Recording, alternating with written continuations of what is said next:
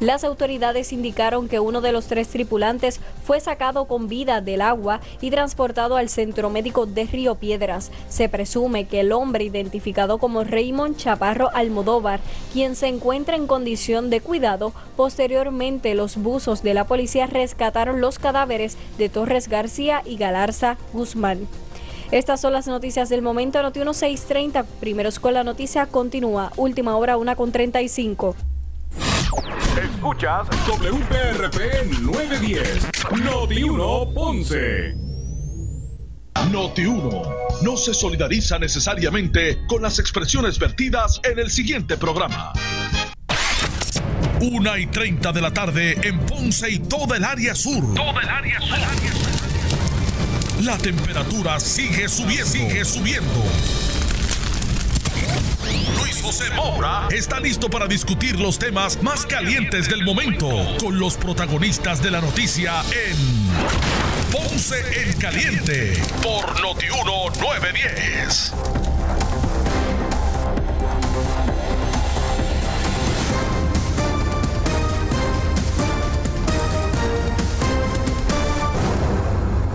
Bueno, saludos a todos, buenas tardes, bienvenidos. Esto es Ponce en Caliente. Yo soy Luis José Moura, como de costumbre, de lunes a viernes, de 1 y 30 a 2 y 30 de la tarde, por aquí por Noti1, analizando los temas de interés general en Puerto Rico, siempre relacionando los mismos con nuestra región. Así que, bienvenidos todos a este espacio de Ponce en Caliente. Hoy es miércoles 3 de junio del, año 2020. Y eh, para comenzar de inmediato, tengo en línea telefónica a el alcalde de la ciudad de Villalba. Me refiero a Luis, Luis Javier Javi Hernández. Saludos, alcalde. Buenas tardes. Saludos para ti, Moura. Bendiciones y gracias por la oportunidad, como siempre. ¿Cómo, cómo está todo allá en Villalba? ¿Cómo se sigue el rastro? ¿Se atiende eh, la situación del COVID-19? Eh, y, cuál es el seguimiento que se están dando, si se, está dando en, Villalba al respecto. Al día de hoy, eh, ayer tuve una, actualización de, los números eh, con nuestra epidemióloga, con Fabiola Cruz López. Afortunadamente, ya llevamos tres semanas que no identificamos un caso nuevo por prueba molecular. Esas son buenas noticias. Embargo, obviamente, el departamento, como, como te has dado cuenta, durante todos estos días ha estado aumentando los casos en, la ciudad. Pero eh, los números que tiene el departamento no se acercan ni tan siquiera a la realidad que nosotros hemos identificado hace meses atrás. Ya tenemos identificado cerca de 38, casi 40 casos eh, positivos, eh, sea por prueba serológica o por prueba molecular. Y el departamento aún no ha registrado ni tan siquiera 30. Eh, de esos casos, eh, solamente 8 eh, o 9 son moleculares, el resto son por pruebas serológicas, que porque obviamente tiene un grado de, de, de no de no ser tan tan tan efectivo. Así que el trabajo se sigue haciendo, hemos logrado identificar las líneas de transmisión, hemos logrado controlar el, el, contagio y de alguna manera el pueblo está cooperando, el comercio está cooperando y obviamente el sistema está funcionando y yo espero que ya en estas próximas semanas sí se puedan comenzar a, firmar los convenios entre el Departamento de Salud y los municipios para eh, replicar este, este, modelo en el resto del país en un momento en el que hay una flexibilización, una apertura de los comercios y que la gente está mayor expuesta, tiene que haber, contacto, de lo contrario no tenemos herramientas efectivas para controlar el COVID. Alcalde, eh, ¿cuál, ¿cuál, es su lectura? ¿Qué usted reflexiona sobre lo siguiente? La verdad es que yo, yo lo recuerdo a usted hacer expresiones aquí mismo, en Ponce en Caliente, al inicio, o, prácticamente, ¿verdad? Eh, cuando se, se comenzó a, o comenzaron los casos a, proliferar, usted eh, tomó unas acciones en Villalba, usted eh, dio unos pasos de rastreo y de, y, ¿verdad? y de respuesta rápida que, que mucha gente como que miraba hacia el lado, otros colegas suyos, el propio gobierno, y, a la larga se demostró que había que, ¿verdad? Que había que seguir ese tipo de encomienda. ¿Cuál es su reflexión al día de hoy sobre eso? Bueno, es que esta pandemia desde el inicio, Moura, se debió haber eh, trabajado desde la perspectiva salubrista. Suena lógico, ¿verdad? Pero lamentablemente no fue así. O sea, aquí han habido otros componentes que han eh, retrasado la respuesta, llámese controversias con compra de pruebas, llámese renuncias de secretarios, llámese eh, que la estructura del Departamento de Salud eh, está operante, llámese que nuestra estructura de, hospitales en estos momentos pues no tiene la capacidad para atender una pandemia como la está atendiendo Nueva York y la están atendiendo otros lugares fuera de, de Puerto Rico y que nunca se había comenzado a nivel de país un sistema de rastreo. Y eso es bien fuerte porque el mundo entero ha eh, identificado que el rastreo de contacto es la herramienta, o sea, si tú le preguntas a un salubrista, a un epidemiólogo, a alguien que sepa verdaderamente cómo se maneja una pandemia, te va a decir sin temor a equivocarse que el, rastreo de contacto es la única herramienta fútil, eh, eh, efectiva para combatir esto y duele, ¿verdad? Que al día de hoy, ya prácticamente casi tres meses del primer lockdown, que no se haya comenzado a replicar. Obviamente, Villalba ya lo hizo, hay otros municipios que también lo están haciendo. Volvemos a lo mismo, somos los municipios los que hemos tenido que tener eh, la batuta y la voz cantante en medio de una respuesta en esta pandemia. ¿Qué ha parecido el, caso del, del Tax Force eh, de Salud? Que, que, que, ha desaparecido, ¿verdad? Ya eh, la gobernadora pues dice que ahora tienen otras encomiendas, hay otros que apuntan a que aparentemente pues eh, quisieron disolverse, eh, entre otras cosas. ¿Qué le, ¿Qué le, parece todo eso? Bueno, que, tenemos que preocuparnos más todavía porque si antes no se to si teniendo un task force eh, no se tomaban decisiones salubristas y epidemiológicas, ahora sin un task force pues que no confesado, ¿verdad? Porque la realidad del caso es que eh, aquí no pueden haber eh, otras decisiones que no sean las, las que vayan en beneficio de nuestra gente y nuestra salud. Obviamente, yo sé que hay unas responsabilidades eh, que, siguen a todo esto, que está la económica, está la social, incluso la, la, la electoral, porque aquí hay muchas personas que toman decisiones a base del, de, lo que le convenga electoralmente cuando eh, la, la, historia nos ha demostrado que eso no debe ser en una emergencia, ¿verdad? Pero son otras consideraciones que están ocurriendo. El que no esté utilizando ahora un task force, eh, pues, pues nos debe preocupar mucho porque eh, entonces, ¿quién va a asesorar a la gobernadora para tomar decisiones correctas, saludistas? Yo espero, ¿verdad?, que el secretario tenga, el secretario de salud, tenga ahora un, escoja un equipo que pueda asistirlo y ayudarlo a tomar decisiones correctas o asesorar a la gobernadora de manera correcta. ¿Usted cree que se ha controlado? O sea, ¿se ha podido aplanar esa... No, no, no, no, no, no, el que te habla aquí a ti de aplanar curvas y de y de controlar casos, está mintiendo. O sea, tú preguntas a los que saben. Yo te puedo decir por mi experiencia, porque tengo un sistema de rastreo y porque me dejo llevar por los que saben.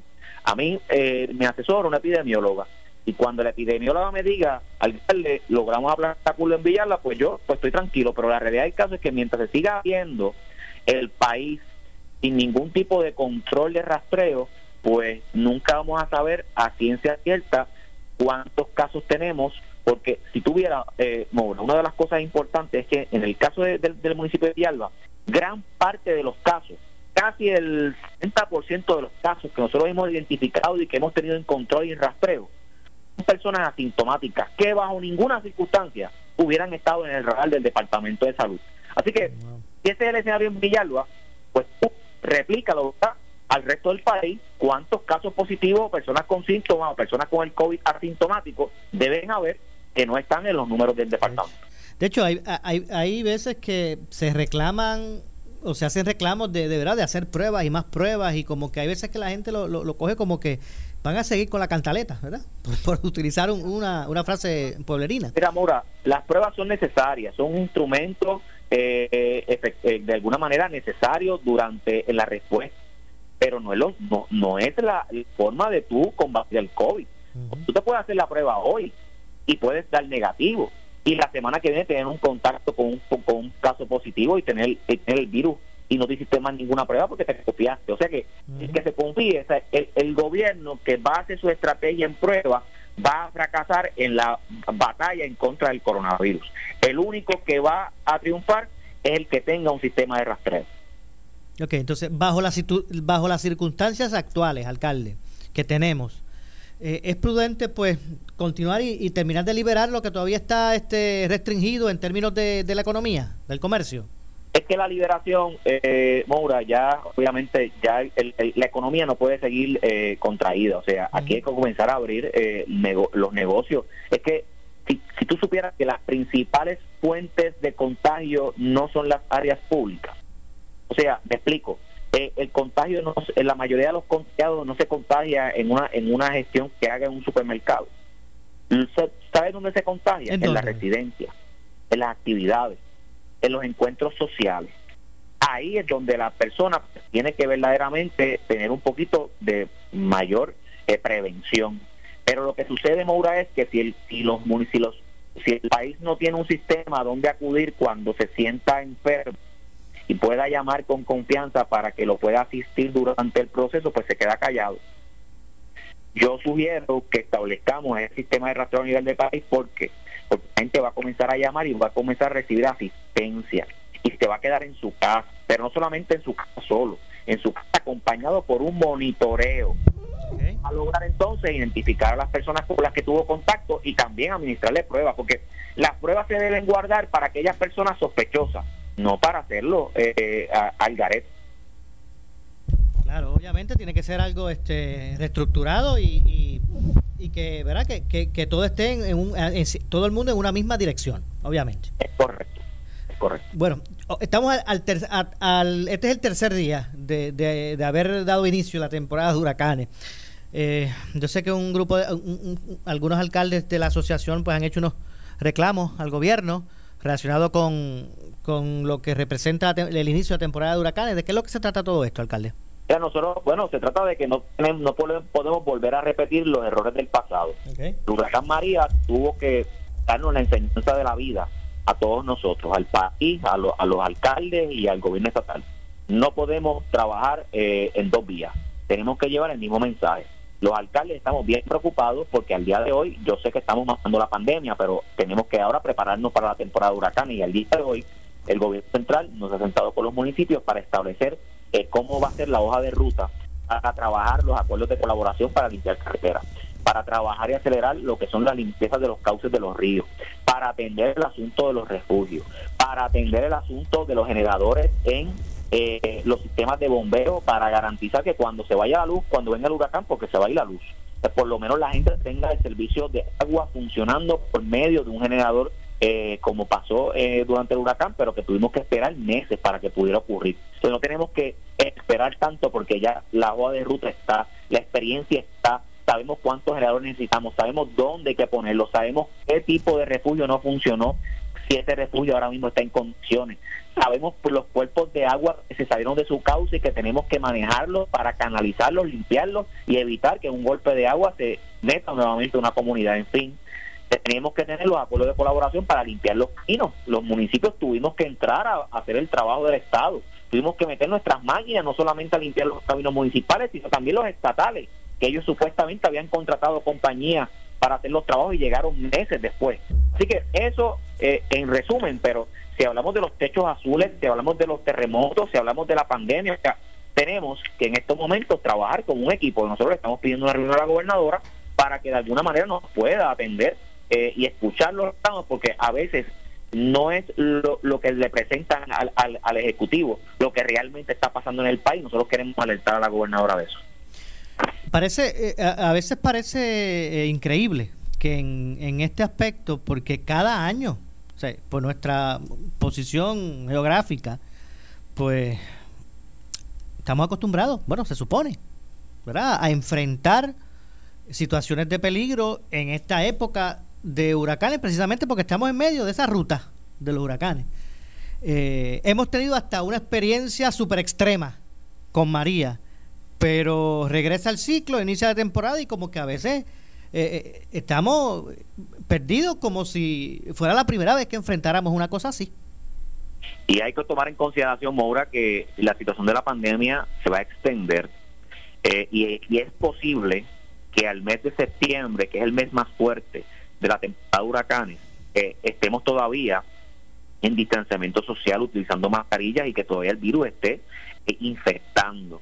Así que, ¿cómo se va a manejar el asunto de un huracán? Eh, ¿Cómo se va a manejar el asunto de los, de los refugios?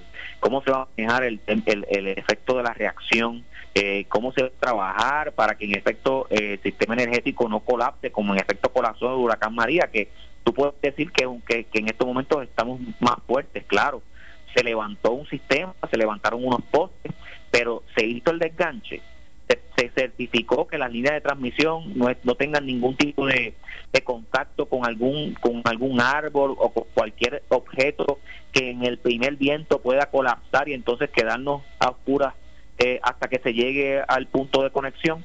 O sea, eh, el sistema de generación está funcionando, o sea, Costa Azul está al 100% suficiente como para eh, dar energía al país eh, o, al área azul. Eh, son muchas interrogantes. Vamos, yo vuelvo y te digo, la gobernadora, eh, yo le pido, ¿verdad? Que nos, que nos, nos reúna. La asociación somos 45 de 68, Mora. O sea, somos la mayoría del país. Y de alguna manera, esta mayoría le pide a la gobernadora un espacio de diálogo. Tal vez ella no tenga la respuesta y entonces pues nos quedamos más tranquilos, pero ese diálogo tiene que tiene que realizarse. La hidroeléctrica, ¿cómo se, ha cumplido con lo prometido? No, no, lamentablemente todavía estamos esperando que se firme el contrato su fruto. Eh, yo espero ¿verdad? Que, que antes de que comience la temporada de huracanes, por lo menos le demos un rayo de esperanza a la montaña y se pueda firmar ese contrato y por lo menos la gente pueda eh, sentir que en el futuro nuestros nuestros hijos pues van a estar de alguna manera eh, más tranquilos, no van a estar viviendo lo que nosotros estamos viviendo todavía. Nosotros somos los últimos de recibir energía bajo cualquier circunstancia. Y eso no debe no debe eso no debe ocurrir nuevamente en el futuro.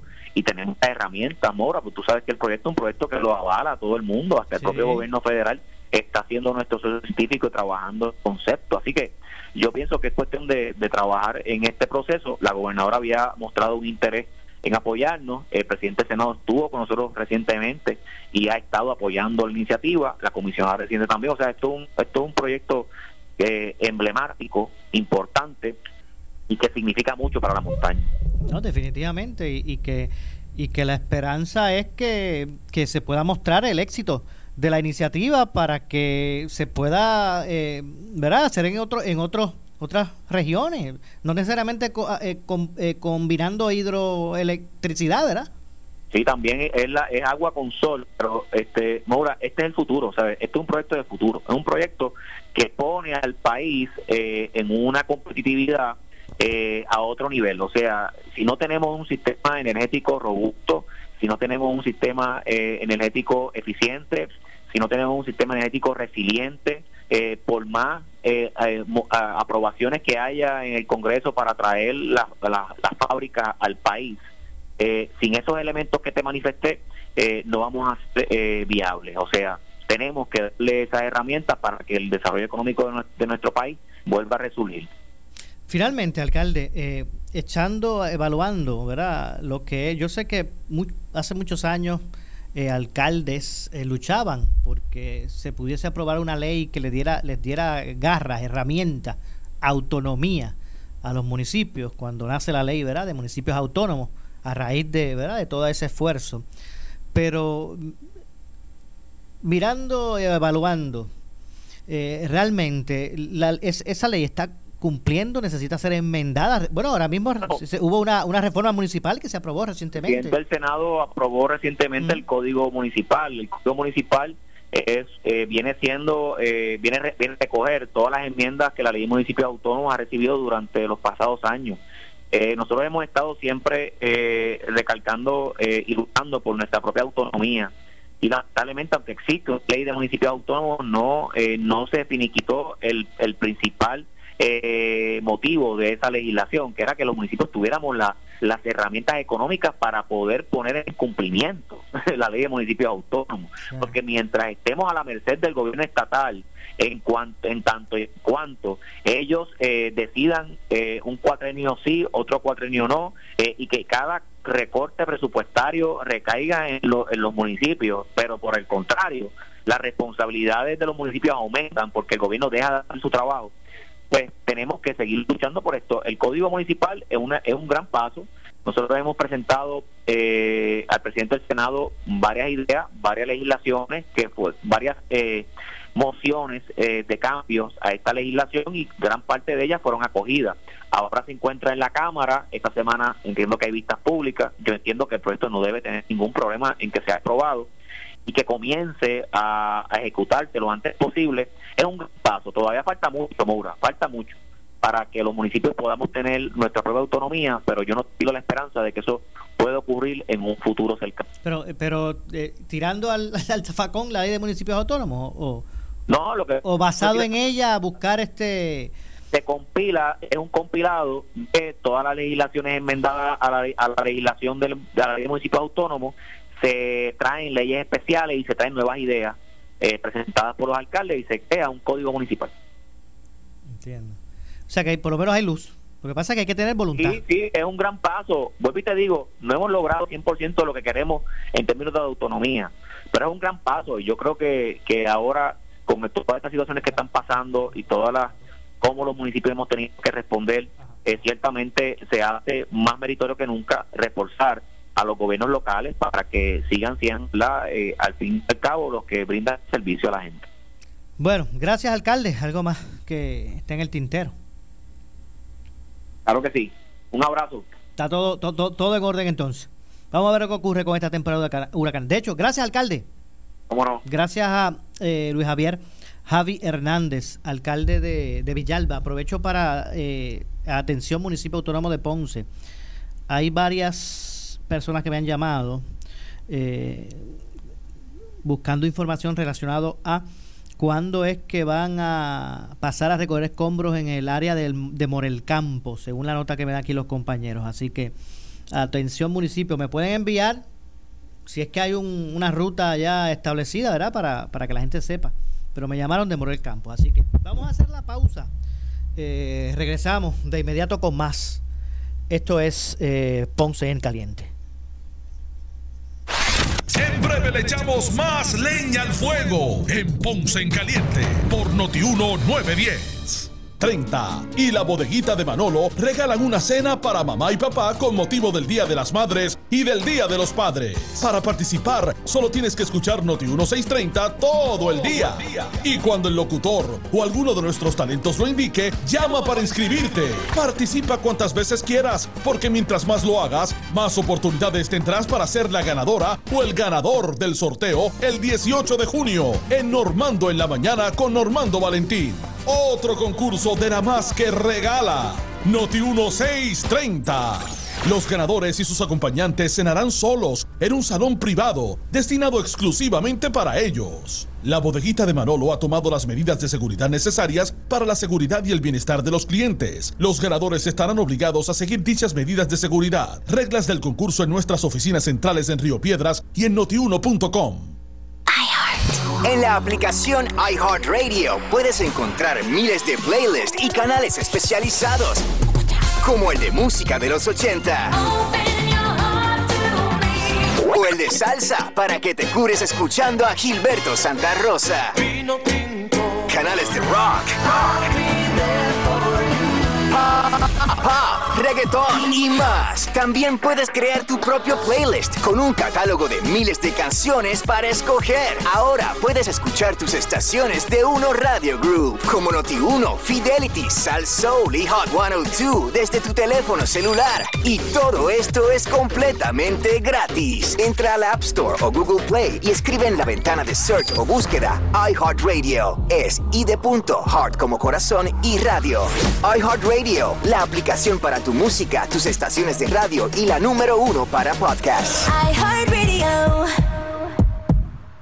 Vente pa' Credit Centro Coop Ponce y toma la mejor decisión con un préstamo personal de 5 mil dólares desde el 6.95% de interés con un pago mensual desde 80 dólares. Eso es lo que te hace falta y Credit Centro Coop Ponce lo tiene para ti. Ah, te llevas el dinero y el primer pago lo das en los próximos 90 días. Nadie te da más. Credit Centro Coop en la Rambla de Ponce. Sujeto a aprobación de crédito. Ciertas restricciones aplican. Acciones y depósitos asegurados hasta 250 mil dólares por COSEC. Soy Carmen Jovet y quiero invitarte a que escuches y participes en el programa de la Alianza por la Salud del Pensionado por aquí, por Noti 1630, todos los miércoles a las 11 y 30 de la mañana. Somos la alternativa de salud del pensionado puertorriqueño, tanto de gobierno como de la empresa privada. Cuando tú eres parte de la alianza, un ejército está contigo, un ejército de procuradores de la salud del pensionado. Miércoles 11 y 30 de la mañana en Caliente con la Jovet.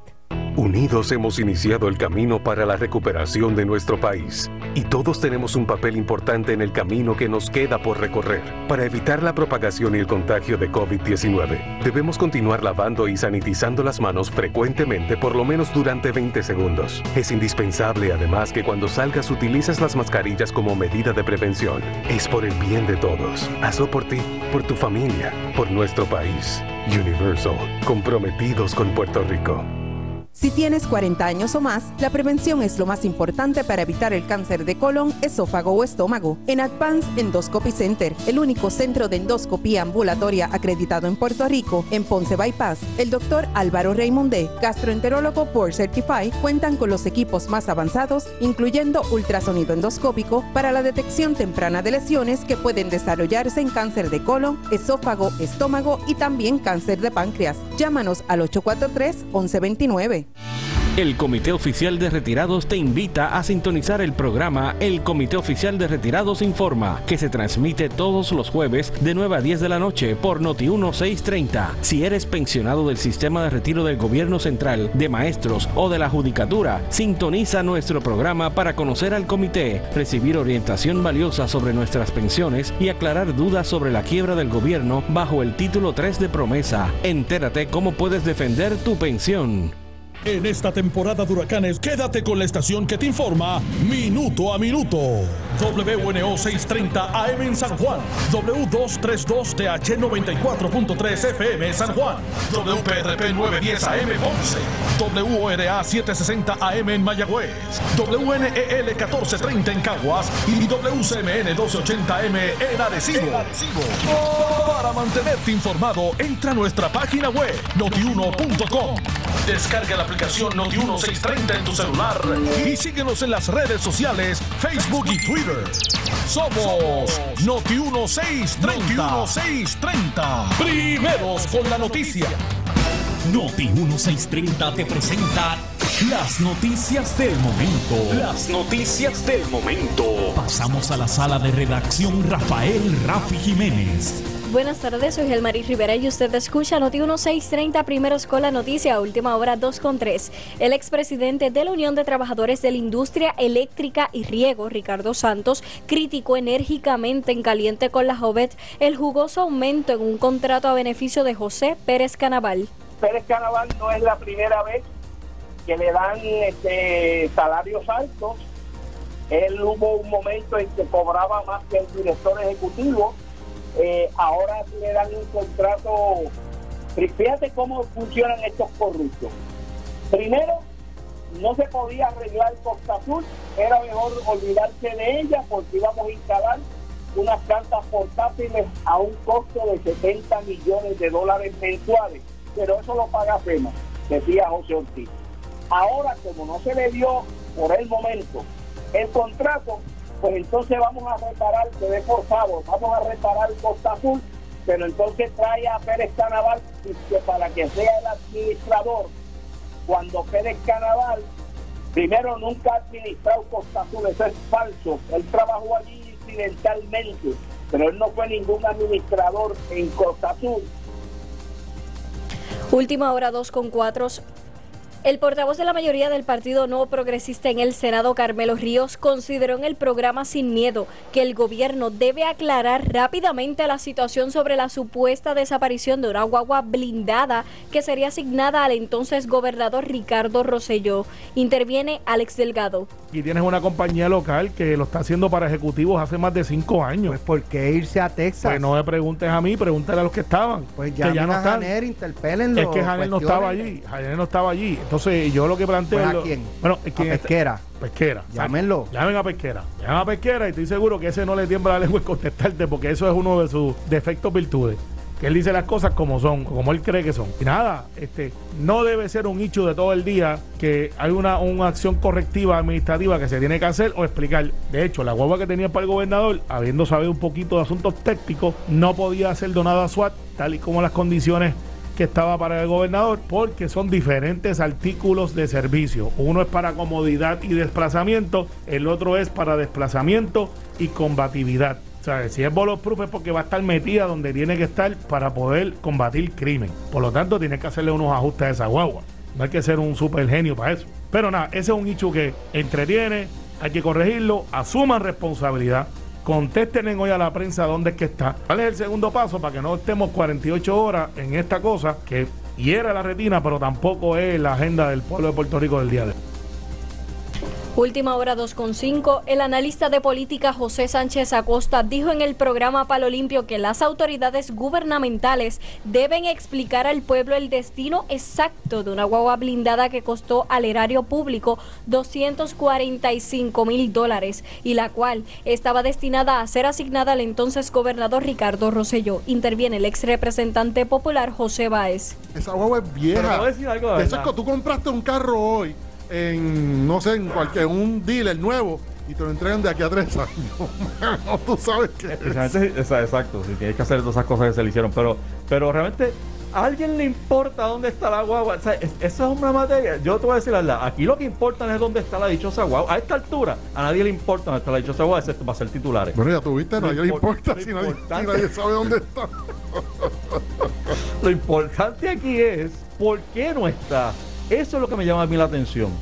Porque cuando está tan escondida, luce como si alguien estuviera tratando de esconder algo. De dónde salieron los chavos, a quién se le comisionó esto, quién le encargó, de- fue algún contratista, algún amigo del alma, como siempre. Eh, eso, eso es lo importante aquí. Digo, si es que queremos seguir hablando de la dichosa guagua esta que no compone nada en nuestras vidas, excepto que nos tumbaron sobre 200 mil pesos para que alguien se diera un lujito y hoy no se sabe ni dónde está la cosa. Estas son las noticias del momento. Noti 1630, primeros con la noticia, continúa. Última hora 2.7. En breve le echamos más leña al fuego en Ponce en Caliente por Notiuno 910. Oscar Crespo y Asociados somos orientadores de casos de seguro social por más de 30 años, con el conocimiento y la experiencia que necesitas al momento de someter tu reclamación. Para orientación, consulte con el licenciado Oscar Crespo, exdirector del Seguro Social Federal. No te confundas y no te dejes engañar. Seguimos ubicados donde siempre, esquina edificio de dos plantas frente al semáforo, en Avenida Fagot Santa Clara, número 3042 Ponce, 787-642-2452. Vente pa' Credicentro Coop Ponce y sal montado en un carro nuevecito con el interés más bajo al 3.95% APR. Nadie te da más. Eso es, Credicentro Coop Ponce lo hace posible. Móntate en el auto que tú quieres y sin pronto. Visita nuestra sucursal en la Rambla de Ponce. Sujeto a aprobación de crédito. Ciertas restricciones aplican. Acciones y depósitos asegurados hasta 250 mil dólares por COSEC. El área sur está que quema. Continuamos con Luis José Moura y Ponce en Caliente por el 910 de tu radio.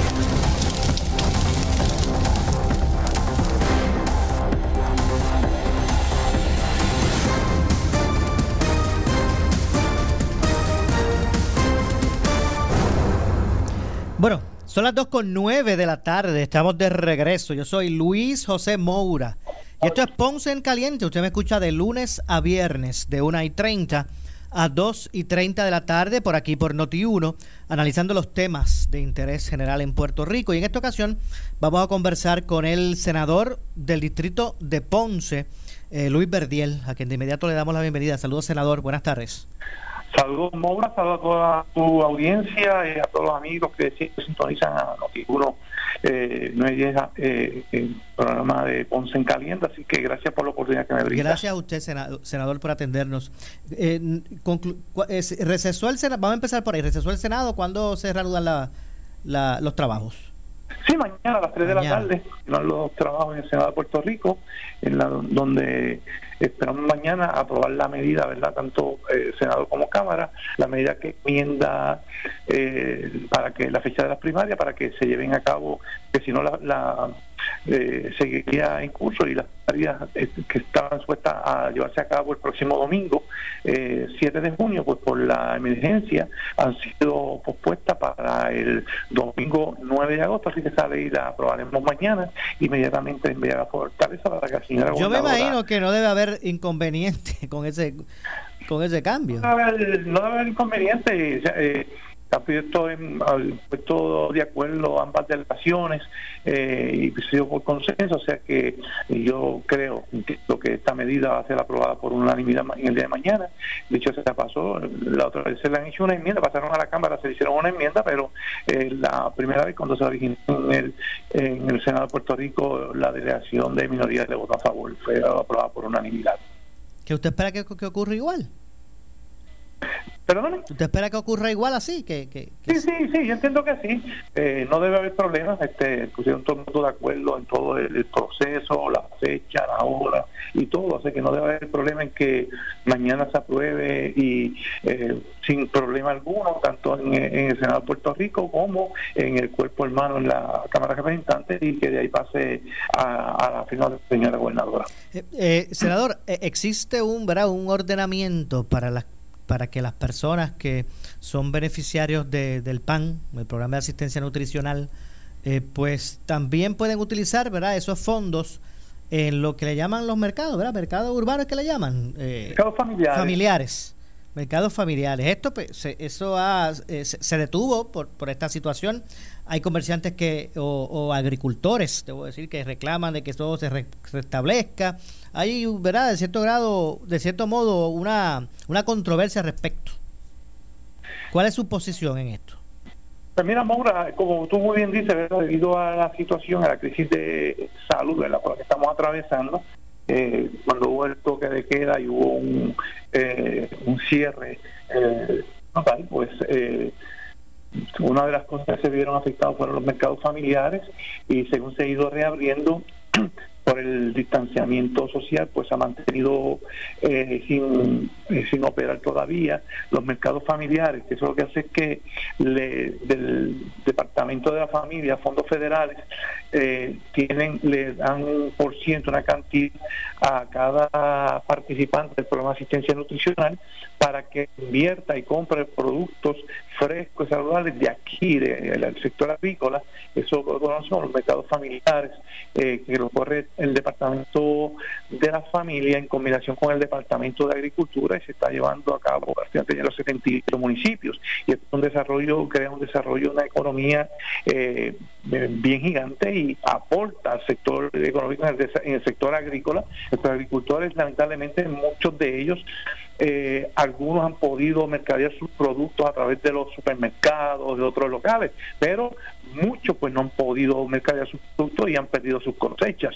Estos efectos, eh, por el distanciamiento pues no se había podido eh, reinstalar. En el día eh, del el lunes tuvimos una vista pública con el secretario del nuevo secretario del Departamento de la Familia, a vista de confirmación, y con este servidor como miembro permanente de esa honorable comisión, la pregunta obligada fue de que cuando se van a reinstalar los eh, mercados familiares para nuestros agricultores, porque me llaman constantemente un sinnúmero de agricultores diariamente. Eh, y la contestación del señor nuevo secretario, que de hecho lo confirmamos en el día de ayer, al señor Orlando López Belmonte, él es natural de Bayamón, eh, nos dijo que tan pronto llega, o sea, ya hoy está haciendo su gestión oficial, pues fue juramentado ayer en la tarde, eh, confirmado, perdón, así que ya hoy está en su gestión oficial, así que ya el lunes yo espero eh, estar en comunicación con él para ver qué, qué avance hay, pero sí él me dijo que espera que para principios de julio ya, recuerda que esto es una organización que tiene que llegar a coordinarla en conjunto con el Departamento de Agricultura, pero lo importante es que quien aporta los fondos, que es el Departamento de la Familia, está de acuerdo en que puedan comenzar nuevamente los mercados familiares. De Es hecho- importante. De, de hecho, senador, eh, y, en- y entiendo totalmente, ¿verdad? El reclamo de los agricultores.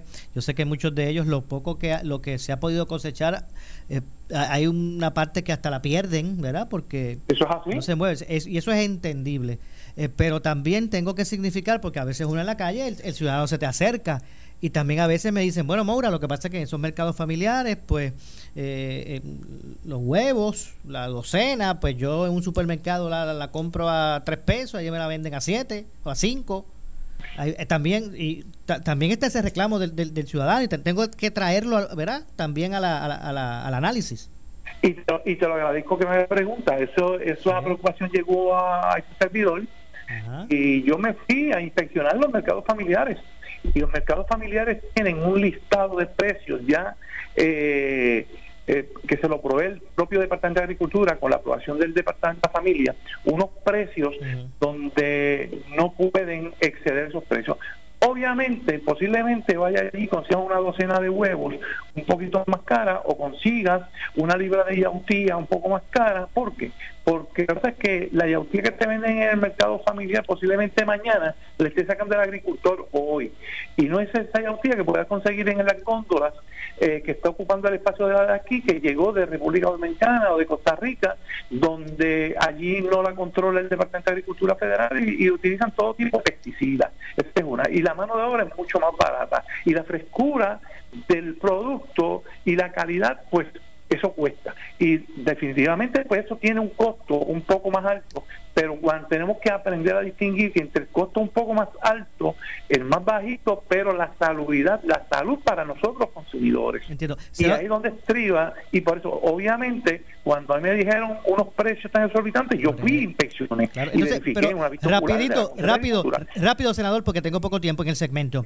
¿Dónde el ciudadano, pero, o sea, se supone que esa lista de, de los precios ya esté establecido, do- eh, Está allí visible. eh, se supone que esté visible y el ciudadano que Todos los ve, agricultores la tienen allí, Claro. Presa visible para todos los consumidores. ok, tengo que, tengo, le agradezco su participación, tengo que hacer la pausa, pero lo voy a dejar con una reflexión. Seguro que sí. Casi siempre, eh, ¿verdad? En los países donde se produce algún producto o bien, eh, ¿verdad? O, o, eh, artículos, casi siempre, pues uno los encuentra más baratos, ¿verdad?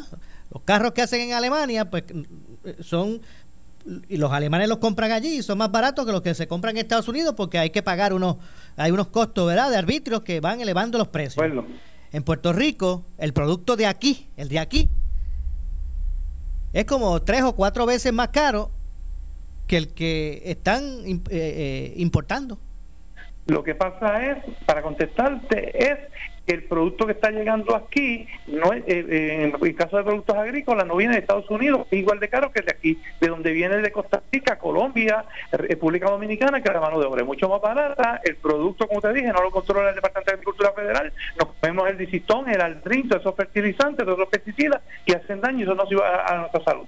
entiendo gracias senador como Muchas siempre gracias a ti, Maura. Bendiciones siempre a tu orden. Claro que sí, muchas gracias, senador. Gracias al senador del distrito de Ponce, eh, eh, Luis Verdiel. Hacemos la pausa, regresamos con más. Esto es Ponce en Caliente. En breve le echamos más leña al fuego en Ponce en Caliente por Notiuno 910.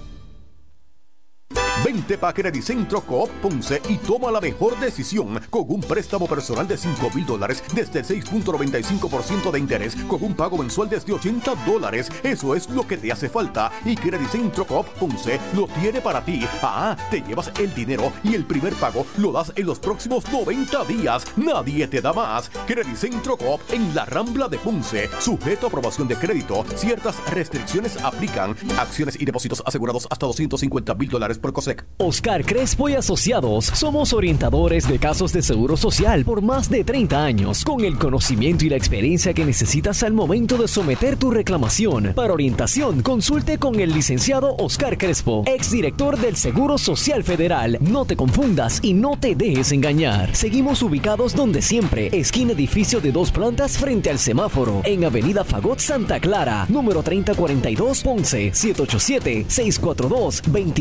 787-642-2452. El área sur está que quema. Continuamos con Luis José Moura y Ponce en Caliente por el 910 de tu radio.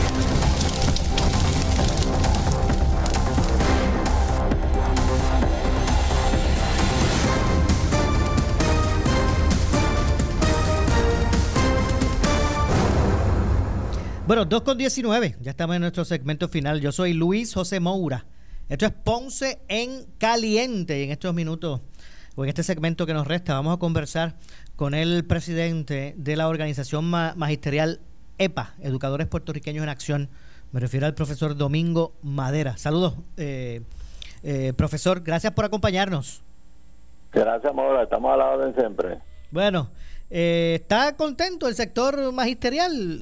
hay, hubo un anuncio de la gobernadora ayer de que se, se dieron unas permanencias y que se atendió, ¿verdad? Ese, ese reclamo de, de estos de estos empleados que que no tenían, ¿verdad?, ese, ese rango de permanente en su, haciendo, realizando sus labores.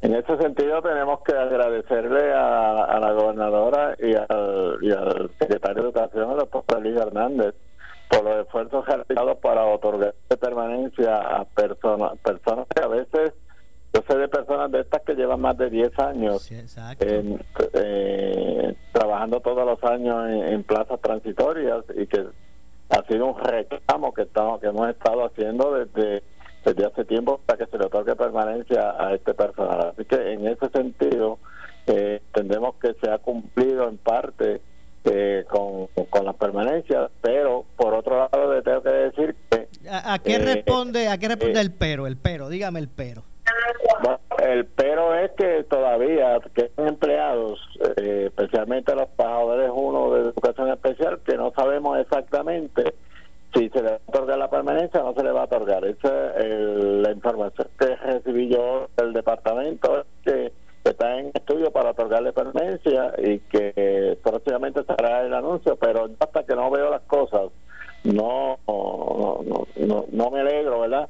De las cosas que, que, pasen, porque son tantas las veces que nos dicen vamos a hacer esto y no se hacen, nos dejan en el aire, este, hasta que no se vean no podemos estar seguros de que se le va a otorgar a todos los que en realidad necesitan esa estabilidad eh, y, en esta situación que estamos de tantas circunstancias ajenas eh, que ocurren, este, como lo es la pandemia, como ha sido los terremotos, como eh, los huracanes y ahora que viene otra temporada que no sabemos cómo van a hacer esta temporada de huracán, pues esa estabilidad emocional se necesita para los empleados. Así que yo creo que el departamento por ese lado está haciendo lo correcto, eh, eh, aunque ha sido tarde, pero es mejor tarde, es mejor tarde que nunca. Obviamente, mejor tarde que nunca. Eh, profesor, eh, eh, año tras año, y esto es algo que hemos hablado, año, año tras año es uno, uno de los obstáculos que enfrenta el magisterio en Puerto Rico y lo que es la enseñanza pública, ¿verdad? Para ser más específico, es la, falta de personal, ¿verdad? Cada vez que comienza un nuevo curso escolar, los maestros que faltan y, es, este, la, la, la, historia de nunca acabar. Con este, debe nunca acabar y, que, y que entiendo yo, eh, y por eso siempre hemos estado haciendo ese reclamo de que se le otorgue permanencia, de que se minimiza esa situación. No es que vamos a tener, a tener la plantilla completa al inicio del curso escolar del, del 100% de, de todo el personal nombrado, pero por lo menos con la otorgación de permanencia se minimiza esa situación y las plazas que faltan por nombrar van a ser mínimas. Eh, y entonces eh, eso ayuda a estabilizar eh, el sistema, a estabilizar el año escolar. Yo creo que se está dando un paso favorable, especialmente para el inicio del próximo curso escolar, que no debiéramos, no debiéramos, enfatizo en eso, de comenzar el, año con situaciones de plazas vacantes debido a que este año prácticamente podríamos decir que en cierto modo hubo un retraso eh, grande en nuestro sistema educativo, aun cuando el departamento y los maestros hicieron el esfuerzo de, la enseñanza virtual, pero no es lo mismo la enseñanza virtual que la enseñanza presencial y aun cuando también el departamento no estaba preparado para una situación como esta, eh, donde han tenido que hacer las cosas bastante rápido, eh, yo creo que empezar un año escolar nuevo, 2020-2021, con situaciones de plazas vacantes, es nefasto para la educación de nuestro país. Y que en ese sentido hay que eh, seguir enfatizando en que se sigan haciendo todos los esfuerzos necesarios para que todo el personal, por lo menos un 99% del personal que se necesita para iniciar en agosto, esté nombrado y que podamos iniciar con el pie derecho. y lo, lo irónico de, de esto es lo siguiente, eh, profesor. Eh, antes de esta situación que estamos viviendo con la pandemia y con los terremotos, pues era la historia era la que planteamos, la que cada, cada inicio de curso escolar pues eh, faltaba personal. Ahora, irónicamente, con, con, las, eh, eh, con la falta de, escuelas o, la, o que hayan salido de, de poder ser activas algunas escuelas con los terremotos y el que ahora pues obligatoriamente hay empleados que, que ya no son necesarios, pues ahora luce como que ahora el problema es que va a faltar, en lugar de faltar, que, que sobran empleados. Yo te diría que no, no necesariamente van a sobrar empleados, porque si el departamento cumple con la, imposición que se hace ahora con lo de la pandemia, del distanciamiento, de que tenemos que, que mantener cierta distancia, salones con salones de clase con menos estudiantes, pues no creo que en realidad vayamos a tener excedente de empleados en nuestro sistema educativo.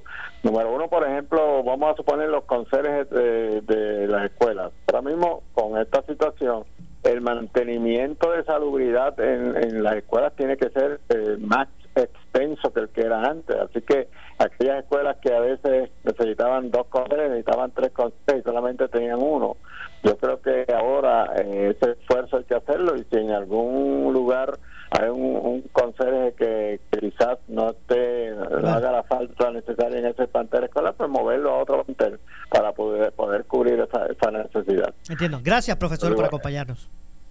eh, gracias a ti estamos siempre a la orden un placer saludarte. Muchas gracias. Gracias al profesor Domingo Madera presidente de eh, EPA Educadores Puertorriqueños de Acción. Nos vamos Regreso mañana con más a la 1 y 30 de la tarde. Esto es Ponce en Caliente. Soy Luis José Maura que se despide, pero usted, amigo, amiga que me escucha, no se retire, que tras la pausa, la candela con nuestra directora de noticias, Ileana Rivera Delis. Escuchas WPRP 910, Noti 1 Ponce. Noti 1 no se solidariza necesariamente con las expresiones vertidas en el siguiente programa. Y cuando el locutor o alguno de nuestros talentos lo indique, llama para inscribirte. Participa cuantas veces quieras, porque mientras más lo hagas, más oportunidades tendrás para ser la ganadora o el ganador del sorteo el 18 de junio en Normando en la mañana con Normando Valentín. Otro concurso de la más que regala. Noti 1630. Los ganadores y sus acompañantes cenarán solos en un salón privado destinado exclusivamente para ellos. La bodeguita de Manolo ha tomado las medidas de seguridad necesarias para la seguridad y el bienestar de los clientes. Los ganadores estarán obligados a seguir dichas medidas de seguridad. Reglas del concurso en nuestras oficinas centrales en Río Piedras y en notiuno.com. Amigo comerciante, necesitas reorganizar tu negocio para poder reabrir. Ya no es rentable trabajar como antes. La ley de quiebras te permite reorganizar tus finanzas para que puedas volver a abrir tu negocio. Hacemos quiebras de consumidores y de pequeños y medianos negocios. Llama al bufete Colón Flores 787-842-1039 y recibe una orientación libre de costo. Además, contamos con más de 30 años de experiencia en casos de incapacidad ante el Seguro Social. Bufete Colón Flores, servicios legales de excelencia a tu